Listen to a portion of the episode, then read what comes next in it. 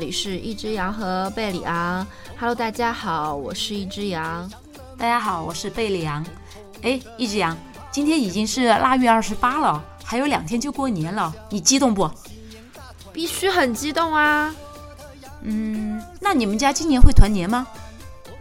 今年我觉得应该是不会的吧。今年疫情感觉这个此起彼伏的样子，而且也有一堆的规定。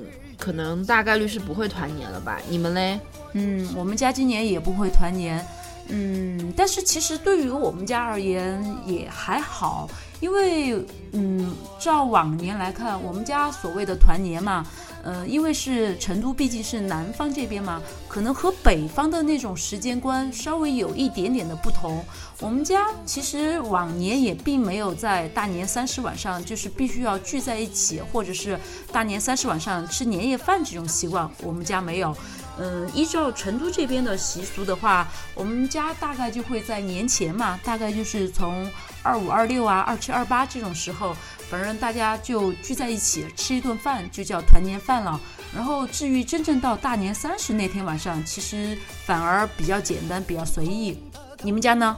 嗯，对我我们家也是这样的。就是你刚说南北方差异嘛，我还真的是这样的。我之前跟我一个北方的朋友有讨论过，说其实我有好几个北方的朋友，他们家里都是特别重视年夜饭这顿饭的。就是觉得年夜饭就寓意着家人要团聚在一起，然后做一吃一顿圆圆满满满的饭，这一年才会过得特别幸福嘛。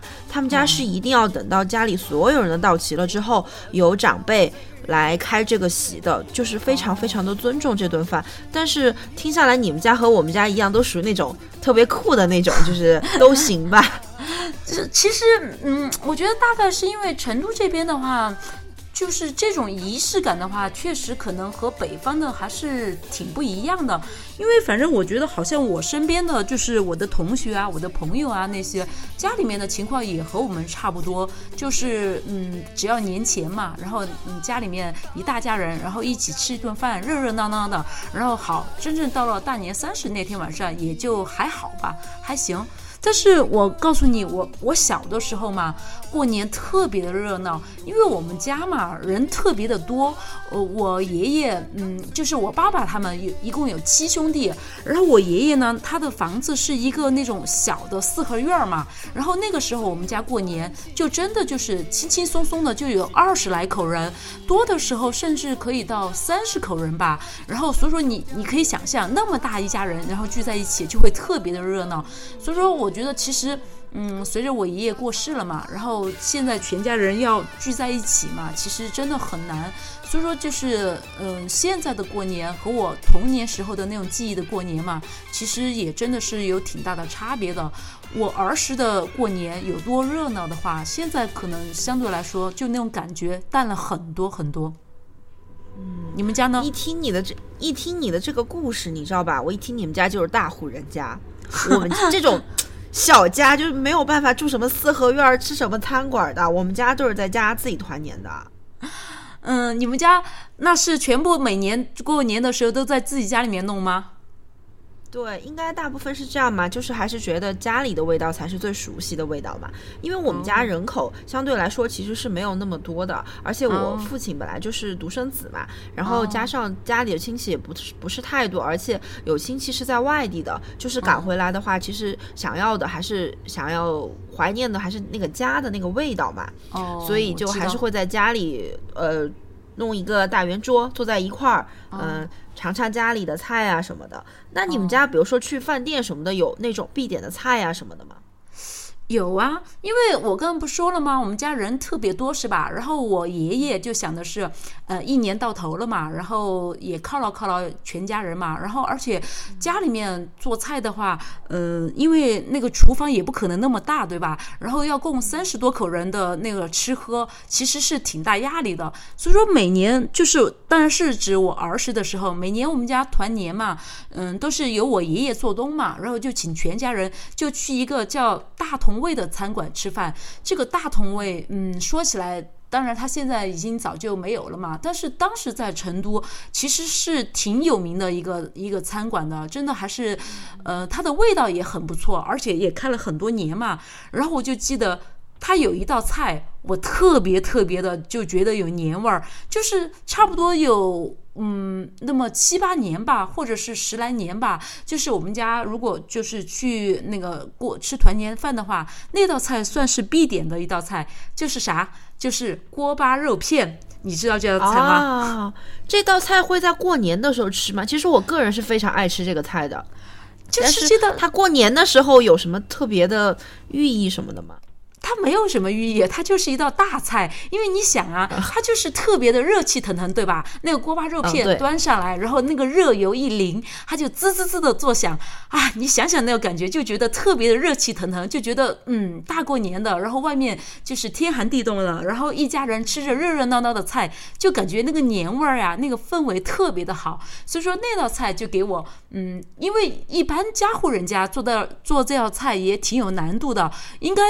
没有谁家里面会做这道菜吧，所以说一般都是要下馆子呀，或者是就是比较哎比较正式的一个聚会的时候会点这道菜。而且我刚才说了嘛，这个是我我小的时候，那个是九几年的事儿了嘛。然后九几年的那个时候的生活水平肯定和现在还是不一样嘛。所以说锅巴肉片这道菜，应该来说是平时日常不太会吃到的一道菜。然后所以说在过年的时候就点它来吃，就特别的有意味，就觉得啊。就感觉那个热油一淋啊，那个生活的那个幸福的滋味就出来了，那个劲儿。然后这个就基本上算是我们家过年的时候就会给我印象特别深的一道菜。那你们家过年的时候会吃一些什么特别的菜吗？嗯，先先不说特别的菜嘛，就是感觉大家年夜饭桌上一定会有一道菜，就是鱼嘛，对吧？啊，对对对。因为呃，鱼的寓意特别好嘛，年年有余，有余有剩，对吧？哎，对。非常好的。呃，那再再说一点，比如说符合这个四川这边的一个特色的东西，当然就是香肠腊肉啦，对吧？啊，对。就是每到过年的时候，你你记得吗？特别是前年嘛，就是那个时候猪肉价格特别贵。我记得当时我在朋友圈看到了一组图，就是他们家的那个窗户上面挂了一排的香肠腊肉，大家就真的形容就是户人家。对对对对对，就是。在这样的情况下，我们家真的就是我妈就跟我说：“你别想了，今年肉这么贵的情况下，做一百块钱给你尝尝鲜，你知道吗？一百块钱应该就只有三四节吧？对对对，没有多少，猪肉都是三十多、四十块钱一斤吧，应该是。对对对对对，那个时候我就跟我妈说我要吃香肠，我妈就说你吃什么香肠啊，肉这么贵。我说没有香肠就感觉没有过年，然后我妈就架不住我就磨它嘛，还是做了一点。真的，我们家冰箱里面就只有三四节。真的呀？那最后你觉得馋不？馋啊！然后不知道嘛？那那你说起香肠，你比较喜欢吃广味还是还是那个辣味儿呢？川味儿呢？呃，是这样的，我大多数时候更喜欢吃川味的嘛，因为就是麻麻辣辣的嘛，更符合我的口味嘛。但是吃烧烤的时候，我一定要吃广味香肠，因为我觉得那种微甜的滋味，烤烤着来吃特别的好吃。嗯，对对对对对，而且相比相比腊肉好，我个人比较喜欢吃香肠，但是我觉得那种烟熏过，虽然说现在就是烟熏的那种腊肉不好嘛，污染环境嘛，但是我觉得烟熏腊肉特别的香，你也会这样觉得吗？那肯定呀，而且特别就是用那个蒜苗嘛，蒜苗来炒那个腊肉啊，好香啊，真的感觉。你知道吗？我感觉我现在录着录着好像饿了。对，但是我我不能接受的一个方法是，我不能接受用蒜苔来炒腊肉。你们家肯定过年也必吃蒜苔是吧？对，就是，而且我不明白，就是为什么过年的时候一定会出现蒜苔这道菜？因为我觉得过年的时候蒜苔卖的非常的贵，有时候就是甚至那个蒜苔三十多一斤的时候，我们家都会去买。我就不明白为什么这道菜一定会出现在年夜饭的桌上。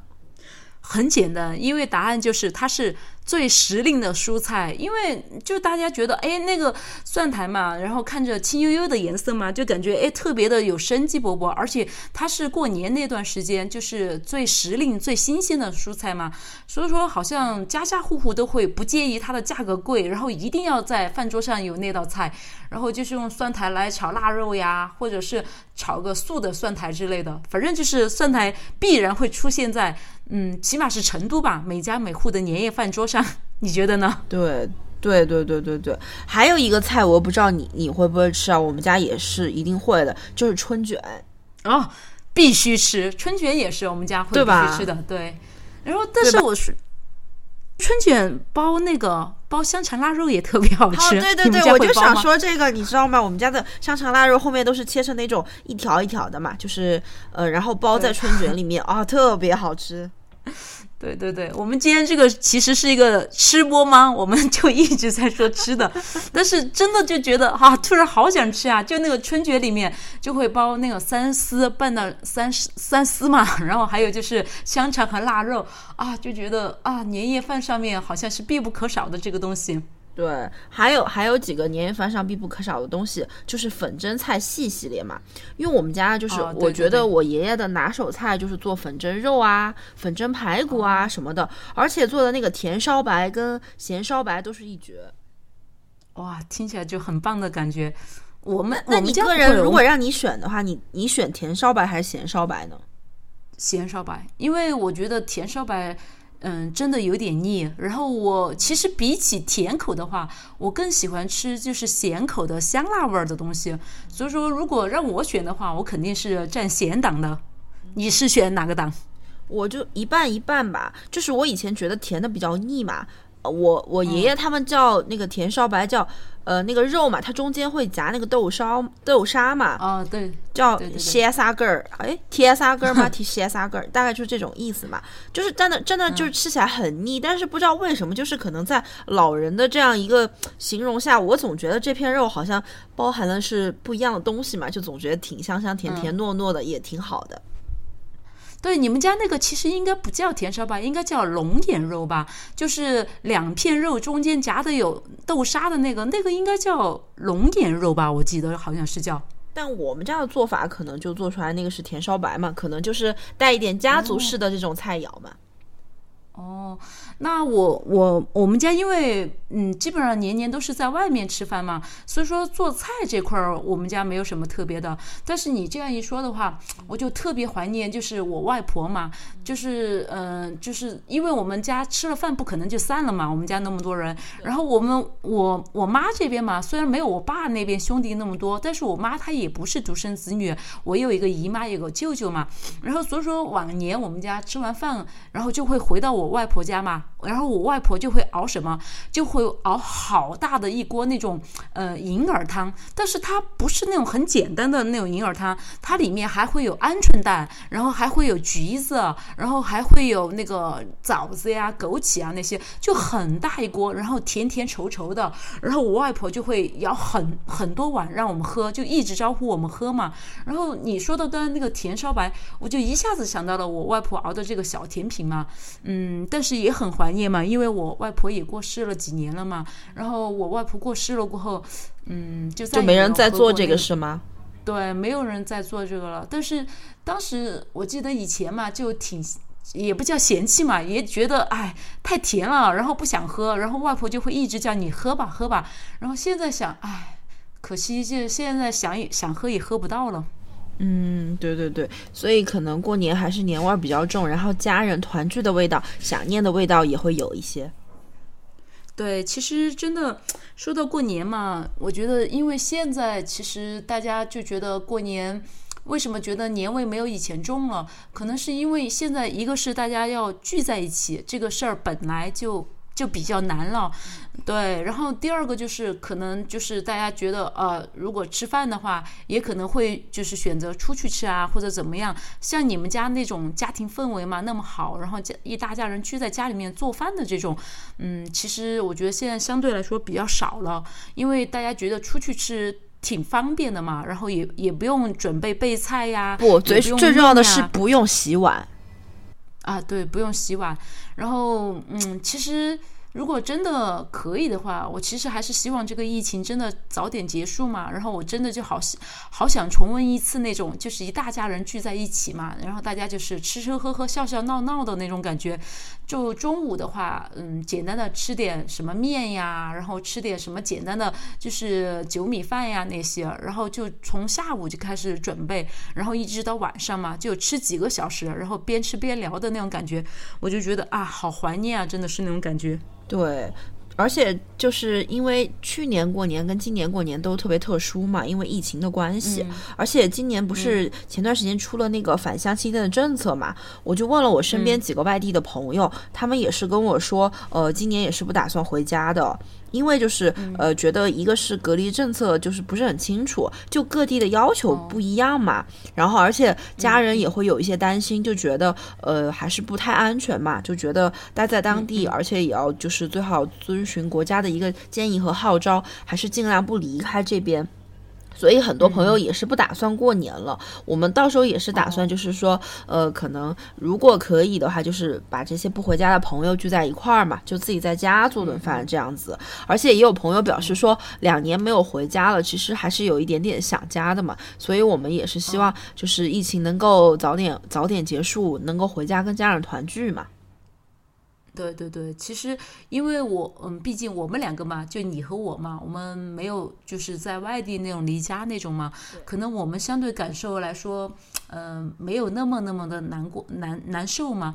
但是对于那些在外地的打拼的小伙伴嘛，不管是上学啊、上班啊那些，可能确实就过年不能回来嘛，就特别特别的就有心心酸的感觉。对，感觉会比较强烈，比平时更强烈。对，对其实说，因为刚才我们说到就过年嘛，说到吃饭那些，我都觉得忍不住就很怀念，就是儿时过年的那种感觉嘛。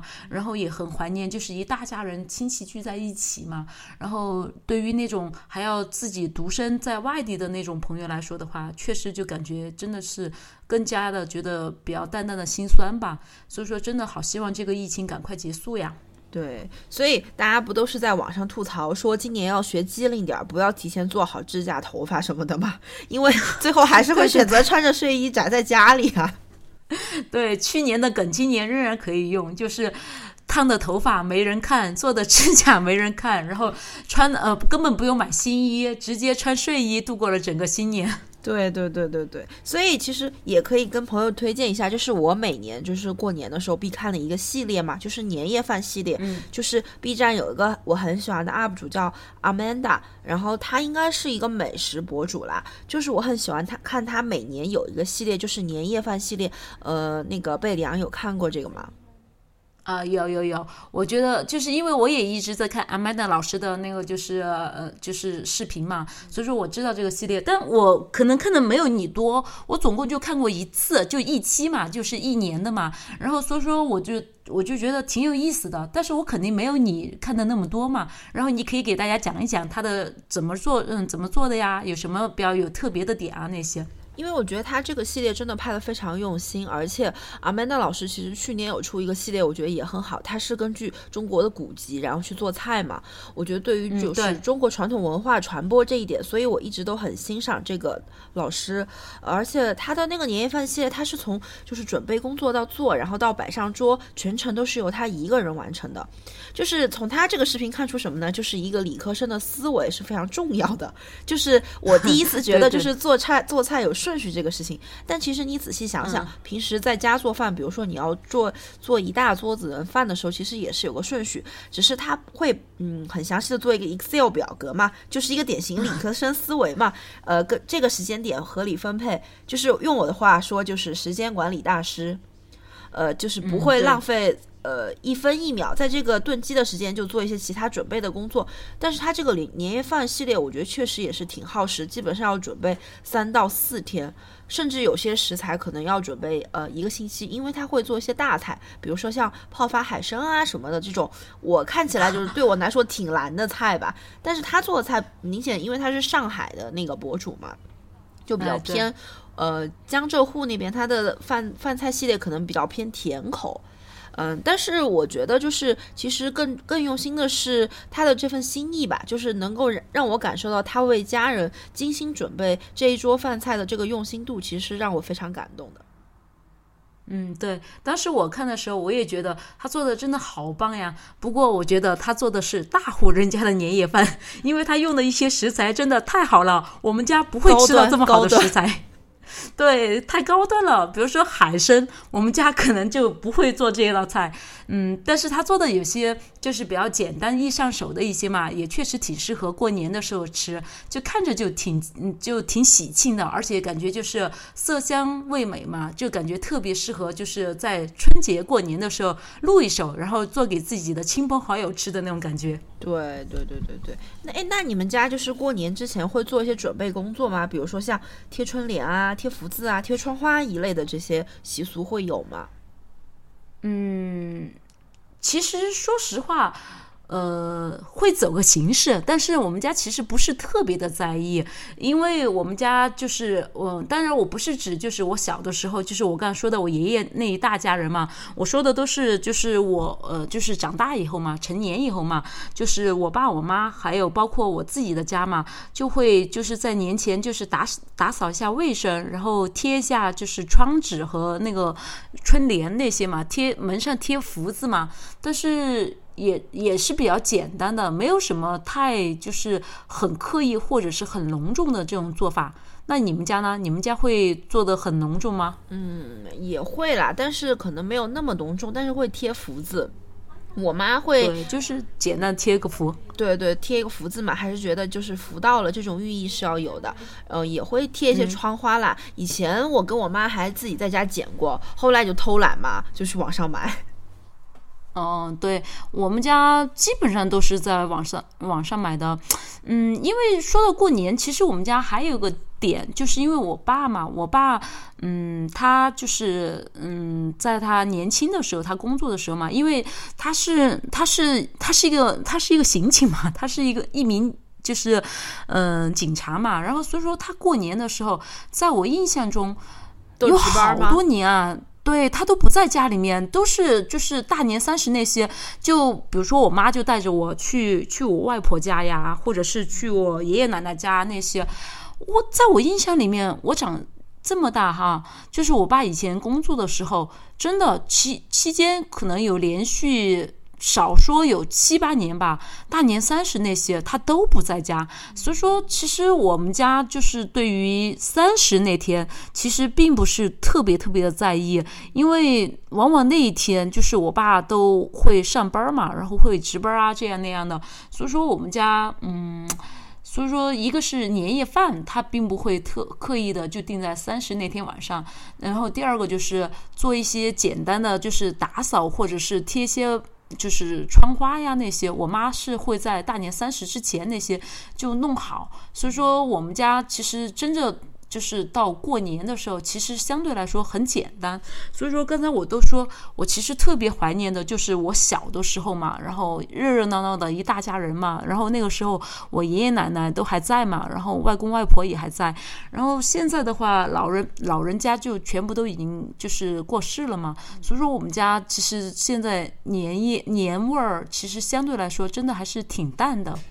嗯，对对对对对，你说起来我也有这种比较强烈的感觉。现在觉得年味儿越来越不足了，好像也没有特别的感觉，就说这一天要过年啦或者怎么样的。我妈经常跟我说，说她觉得她小时候年味儿特别足嘛，因为那会儿，呃，她过年的时候就会买新衣服呀、发红包呀什么的。我现在也觉得，我小时候应该对过年最深的记忆就是可以放烟花嘛。哦，那个时候可喜欢放鞭炮啊什么的。但是现在也是因为就是环境嘛，我们要照顾环境，有一些影响，好像小时候的快乐都消失了。虽然还是有一些替代的东西嘛，嗯，但是我总觉得就是放烟花呀的那些那些回忆，什么仙女棒啊啊，还有那个叫呃四川话讲叫水苏卷儿。呃，还有什么冲天 炮啊这种东西，对吧？而且那个时候我们放烟花，我不知道你放烟花是什么。那个时候我小时候嘛，家里人就觉得打火机给你点烟花就特别危险，就会给你点一根香，然后拿那个香去引燃那个烟花烟花的那个呃导火线。嗯，对对对，就是还挺怀念这种东西的，就是现在感觉都消失了，快乐就回不来了。嗯，其实我我可能和你稍微有一点点的不同，就是说到放烟花爆竹嘛，刚才我不是提过一句嘛，我说我爷爷就是自己家有个小的那种四合院嘛，就是简单来说，他肯定就是平房，对吧？然后因为我们家当时是在那个华新街嘛，然后嗯、他就是都是平房，然后。它特别容易引起火灾，然后我记得有一年我小的时候也是，就是嗯，因为放应应该是因为放鞭炮吧，然后就起了好大的火灾。所以说，其实在我童年里面嘛，我我觉得我其实放鞭炮的时候很少，因为每年到过年的时候，我爸嘛就会和他的就是我的叔叔伯伯那些嘛，他们就会。爬上那个房顶去检查有没有那种就是鞭炮引燃的那种火苗嘛，然后就是很害怕引起火灾嘛，所以说我其实我小的时候我不怎么放鞭炮，然后我大了的话，然后因为又有新的要求嘛，所以说我我也没有怎么放过鞭炮，但是我小的时候，我现在突然想起。我小的时候过年，我会做一件很屌的事情，现在想起来我都觉得很夸张。是什么？是什么？我刚刚不是说我们家住在华新街吧？然后我们家不是人特别多吗？然后过年的时候，就大人嘛，就就聚在家里面打麻将，然后打牌那些。然后我不是就收到了很多压岁钱红包吗？然后我我就会去干个什么事儿，我就会去找一个三轮车，然后让他拉着我兜风。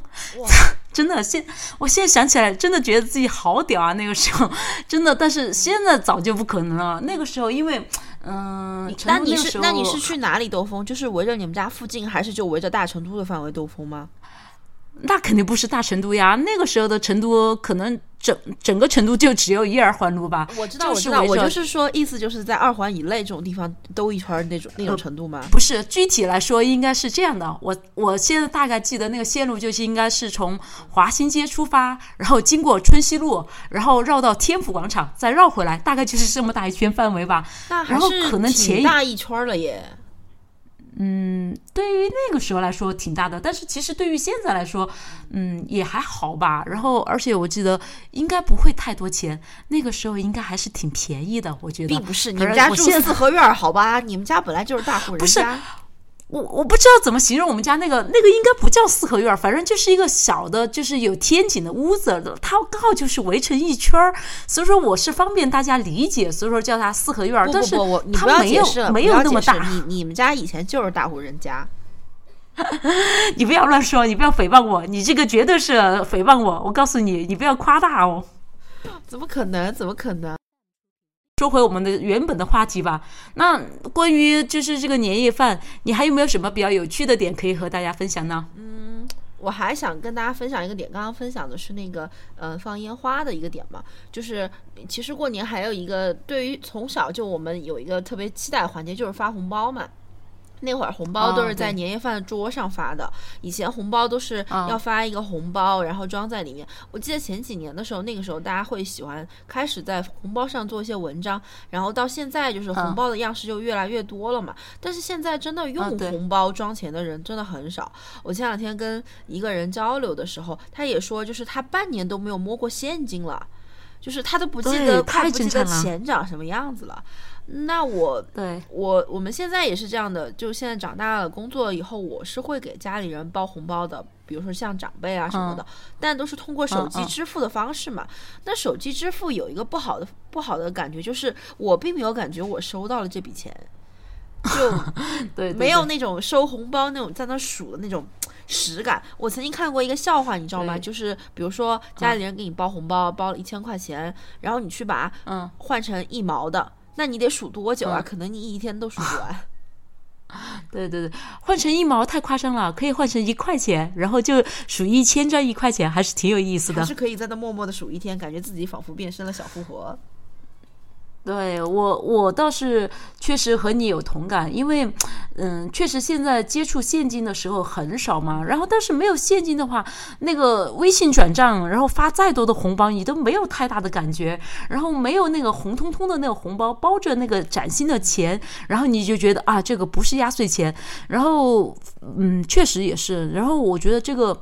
但是现在要去就是找现金，然后还要找那种新钱，确实挺难的。这个也是一个挺遗憾的事儿。对对对，但是又衍生出了另外一个事情嘛，就是年三十吃完饭之后。一般来说，大家还有个习俗，就是会围在一起看春晚嘛。虽然感觉现在看春晚的人越来越少了，但是人家春晚爸爸、央视爸爸也是在与时俱进的，还是请了很多顶流明星去撑场子嘛，也是为了增加一个收看度吧。我觉得是这样。但是我们通常都是坐在一块儿看春晚，然后就刷手机抢红包嘛，对吧？你们家应该也是这样的呀？对对对，对，在家族群里面，然后争抢的风起云涌。呃，对对对对对，然后是就是特别怕错过了，完了之后你就是状态大概应该也就是拿着手机看着春晚，然后吐槽一下这唱的什么呀，然后就继续抢红包。完了之后，央视爸就会说，嗯，下面我们开始摇一摇抢红包，你就哎，这个这在哪抢？我妈就旁边在跟我说，我都没搞明白在在哪里抢，都抢完了。嗯，对对对对对，就是你说的这样。对对对对对，所以呃春节嘛，而且关于春晚，我觉得那个时候我特别喜欢在微博上跟大家一起看春晚，因为觉得就是网友都特别有才，经常在吐槽一个一个节目的爆点，你就会觉得哇，你不看的话，好像你就不太明白大家在说什么，然后你呃看的话，你就觉得啊好没意思呀。对，然后这个其实真的就是很纠结的一个点。不看吧，觉得嗯，好像错过什么；看的话，好像就觉得自己是在浪费时间。嗯，对对对对对对对对对，是这样的。那我这儿不得不问你一句：今年你还会看春晚吗？我觉得大概是会的吧，因为还是要感受一下春晚的气氛嘛，对吧？不应该来说是这样的，是因为春晚上应该还是会有我的 idol。啊，对对对，肯定有你的 idol，这个是毋庸置疑的。对，因为每次他出来的时候，你知道，就是会有一群的人艾特我，快点看他出来啦，就所有人比我还激动，然后我就会默默的回一个哦。那我对春晚的期待大概就是小品了吧？希望今年能有一个好看一点、好笑一点的小品。不不不不，我是这样的，我希望今年春晚能够能够加入脱口秀，我希望看李雪琴上春晚。啊，李雪琴，希望她努力吧。希望央视爸爸能邀请她，希望央视爸爸能听到我们的心声。对对对对对，因为我最近又看了很多效果段子，确实是非常非常的喜欢她。嗯嗯，最后的最后，呃，我想送给大家一道小甜品，希望大家在过年的时候也是甜甜蜜蜜、幸福美满的感觉。然后这道小甜品的话，就是红酒草莓雪媚娘。嗯，它的做法其实挺简单的，它一共是分三步。第一步就是做馅儿，就是用把草莓切成颗粒，然后用红酒来煨它，然后就是把它形成那种稍微粘稠状，有一点点的那种就是黏黏糊糊的，类似于有点像果酱一样，但是不会太稀的那种效果。然后这个就是馅儿料。然后第二步的话就是做它的皮。做它的皮的话，我们总共需要准备就是这些东西，我给大家念一下，然后大家可以听一下。第一个就是需要糯米粉，然后第二个就是需要玉米淀粉，第三个就是需要白砂糖。第四个需要牛奶，第五个需要黄油，第六个需要淡奶油，第七个就需要白砂糖。然后它做皮的话，其实也也比较简单，就是用糯米粉混合玉米淀粉，然后加入牛奶，然后加入白砂糖，然后加入黄油，然后就用那个蛋炒蛋抽勺来打发，打发好过后把它软嗯。揉捏均匀，就是成团，然后成团过后，然后就拿那个保鲜膜把它盖好，然后放在冰箱里面冷藏八个小时以上。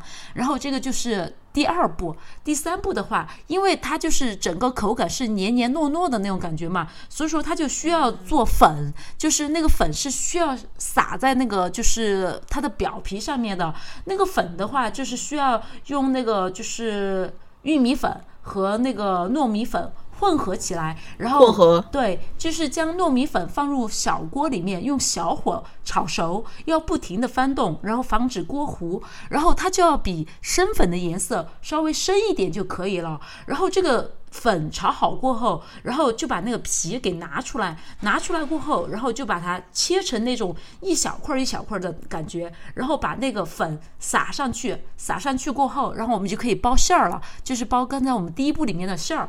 然后你包好过后，就其实挺像那个做汤圆的那种感觉，就做成一块一块的，然后就把它放入那个盆里面，然后就给它上水蒸，然后上水蒸过后，然后蒸到就是看感觉那个皮有一点透明了，然后整个就好了。